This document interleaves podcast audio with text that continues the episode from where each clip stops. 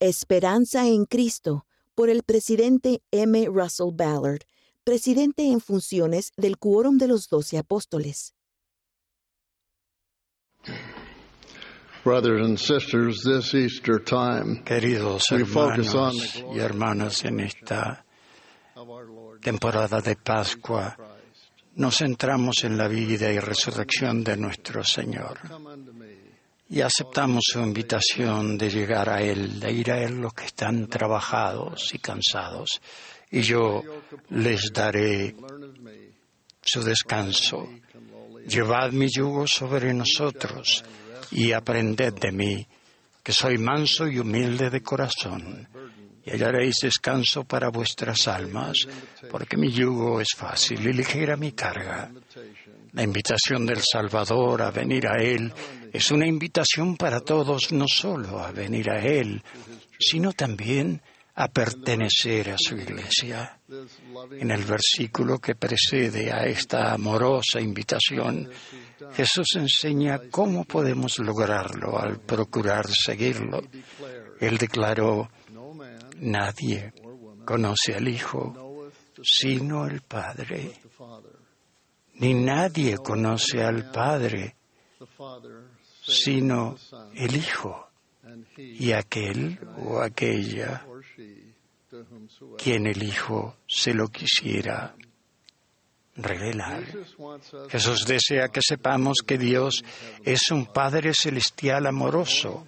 Saber que nuestro Padre celestial nos ama nos ayudará a saber quiénes somos y saber que pertenecemos a su gran familia eterna. La Clínica Mayo señaló recientemente tener un sentido de pertenencia es muy importante. Casi todos los aspectos de nuestra vida se articulan en torno a la pertenencia a algo.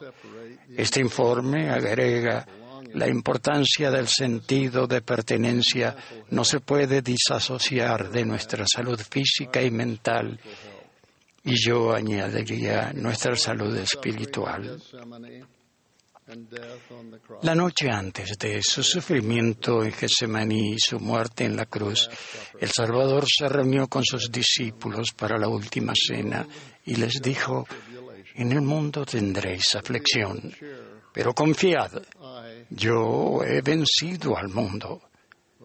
Antes del ocaso del día siguiente, Jesucristo sufrió y murió en la cruz por nuestros pecados. Me pregunto cuán solos se sintieron en Jerusalén los hombres y las mujeres fieles que lo siguieron cuando el sol se puso y la oscuridad y el miedo los envolvieron. Al igual que aquellos antiguos discípulos hace casi dos mil años, es posible que muchos de ustedes también se sientan solos. He experimentado esta soledad desde la muerte de mi preciada esposa Bárbara hace más de dos años.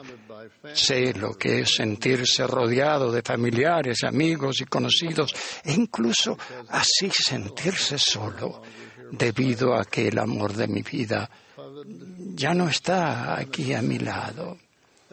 La pandemia COVID-19 ha resultado o ha resaltado esa sensación de aislamiento y soledad de muchas personas.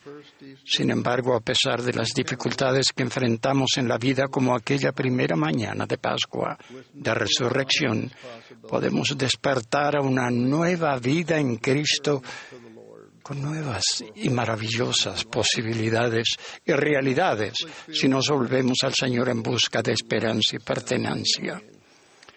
Personalmente siento el dolor de quienes carecen de un sentido de pertenencia.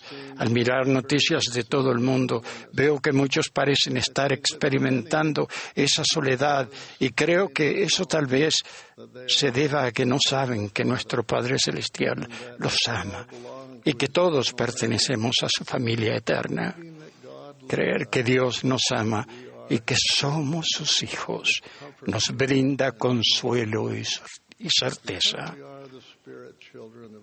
Por ser hijos espirituales de Dios, todos tenemos un origen, una naturaleza y un potencial divinos.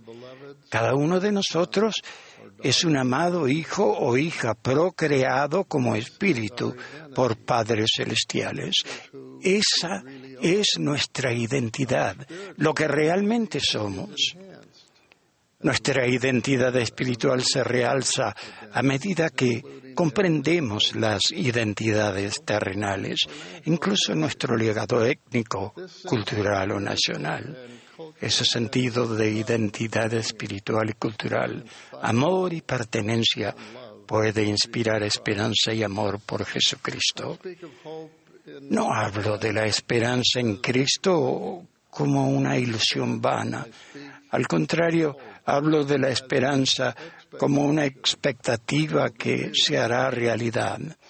Esa esperanza es esencial para superar la adversidad, fomentar la resiliencia y la fortaleza espirituales y llegar a saber que nuestro Padre Eterno nos ama y que somos sus hijos y pertenecemos a su familia. Cuando tenemos esperanza en Cristo, llegamos a saber que a medida que hacemos y guardamos convenios sagrados, nuestros deseos y sueños más preciados pueden cumplirse a través de Él. El quórum de los doce apóstoles ha deliberado en consejo con espíritu de oración y con el anhelo de discernir cómo podemos ayudar a todos los que se sienten que no pertenecen. Permítanme mencionar en particular a quienes en este momento son solteros, hermanos y hermanas. En la actualidad, más de la mitad de los adultos de la Iglesia son viudos o divorciados o aún no se han casado. Algunos se preguntan acerca de sus oportunidades y su lugar en el plan de Dios y en la Iglesia. Debemos entender que la vida eterna no se trata simplemente del estado civil actual, sino del discipulado y de ser valientes en el testimonio de Jesús. La esperanza de las personas solteras es la misma que las de los demás miembros de la Iglesia restaurada del Señor. Obtener la gracia de Cristo mediante la obediencia a las leyes y ordenanzas del Evangelio. Permítanme sugerir algunos principios importantes que debemos comprender. Primero, las escrituras y los profetas de los últimos días confirman que toda persona que sea fiel en guardar los convenios del Evangelio tendrá la oportunidad de ser exaltada. El presidente Russell M. Nelson enseñó en el debido tiempo del Señor no se privará a sus santos fieles de ninguna bendición. El Señor juzgará y recompensará a cada persona según los deseos sinceros de su corazón, así como por sus acciones.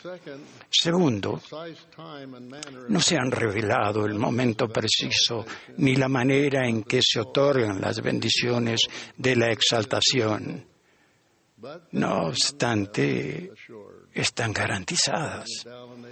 El presidente Dallin H. Oaks explicó que algunas de las circunstancias de la vida terrenal se compensarán en el milenio, que es el tiempo en que se cumplirá todo lo que haya quedado incompleto en el gran plan de felicidad para todos los hijos de nuestro Padre que sean dignos. Eso no significa que todas las bendiciones se posterguen hasta la llegada del milenio. Algunas ya se han recibido y otras se seguirán recibiendo hasta ese día.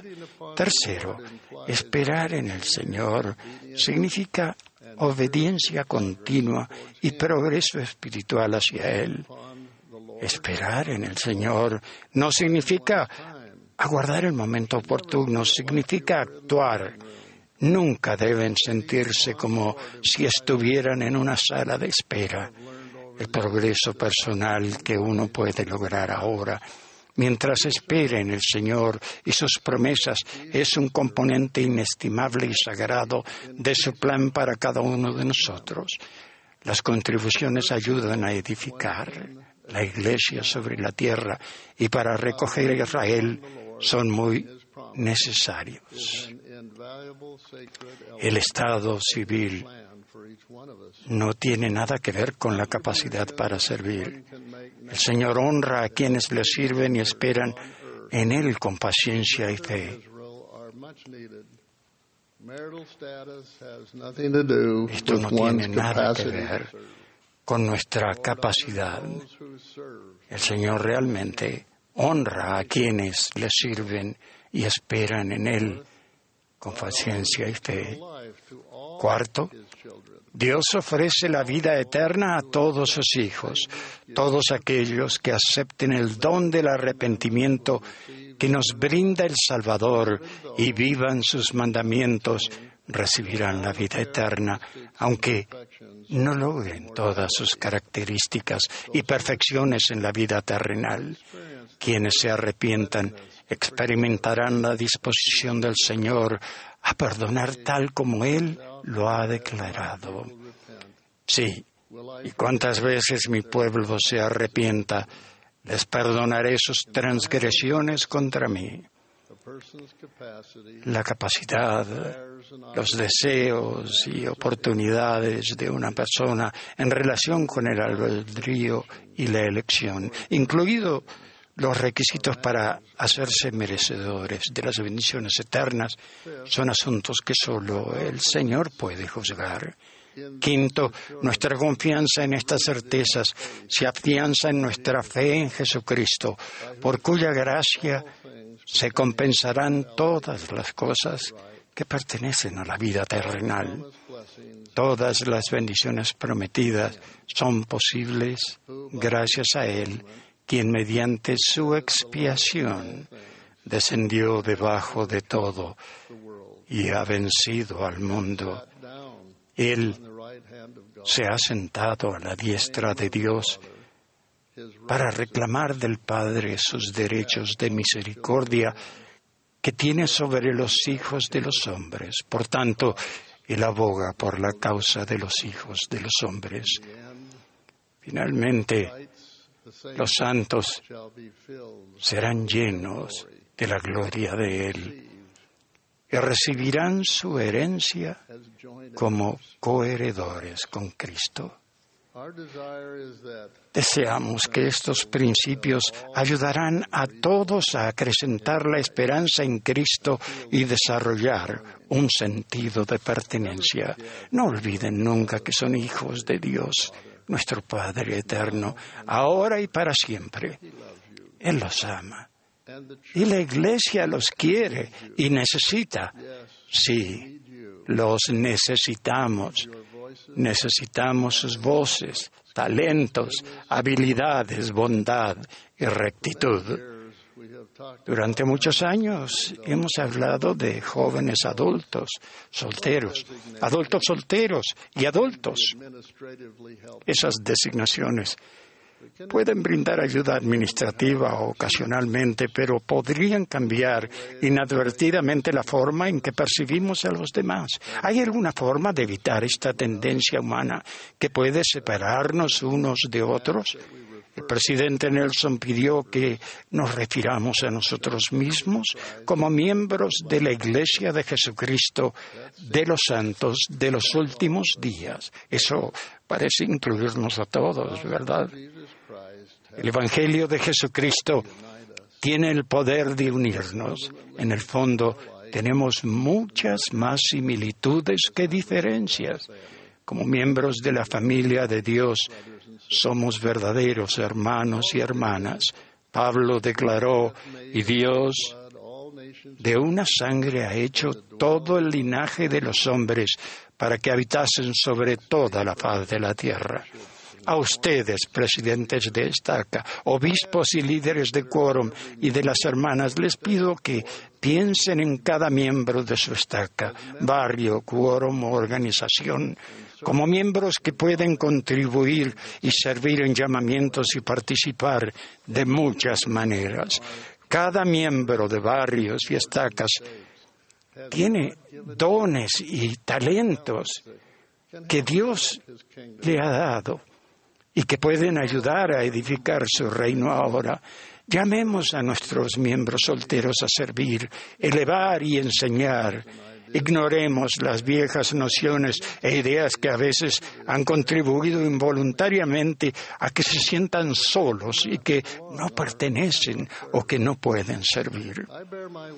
Doy mi testimonio de nuestro Salvador Jesucristo en este fin de semana de Pascua y de la esperanza eterna que Él nos da a mí y a todos los que creen en su nombre en el nombre de Jesucristo, aún Jesucristo. Amén.